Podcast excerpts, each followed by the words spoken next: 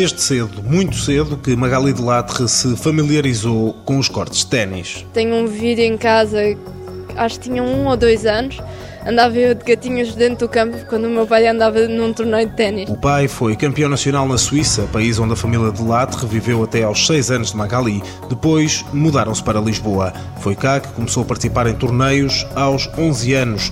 Mas o sucesso não foi imediato. Até aos 16 não ganhou nada. Depois, de repente, começou a colecionar títulos. Eu todos os dias, por acaso, penso nessa, nesse clique, o que é que me aconteceu. Acho que comecei a ter muito mais maturidade e mais cabeça. Tive mais tempo para pensar no que eu fazia mal no campo e, e emendar os meus erros. Cada vez que jogava mais torneios e os erros que eu cometia. Uma questão de cabeça. Sim, uma sobretudo. A mudança foi radical ao ponto de Magali ter, ainda no escalão júnior, vencido o Campeonato Nacional por três vezes. Lá por fora, em torneios internacionais, também deu cartas, ainda que nem sempre as coisas corressem bem.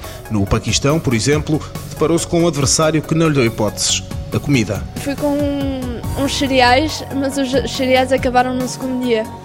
E então comecei a comer a comida mais lá. No dia seguinte comecei a ficar jante com varicela, mas era uma, eh, como é que se chama, uma ação alérgica da comida que eu tive lá e tive que ir logo embora. Para além do ténis, o esqui e a equitação são os dois passatempos preferidos, mas há ainda tempo para a música e o cinema. Não dispensa o leitor de MP3 e os filmes de Johnny Depp.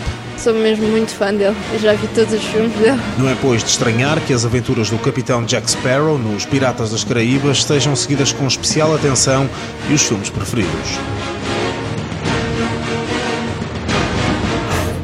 Magali de Latre, 21 anos, três vezes campeã nacional de júniores, uma vez campeã nacional sénior.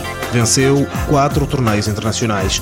Em julho de 2006, atingiu o número 364 do ranking WTA, a quinta melhor posição de sempre de uma portuguesa.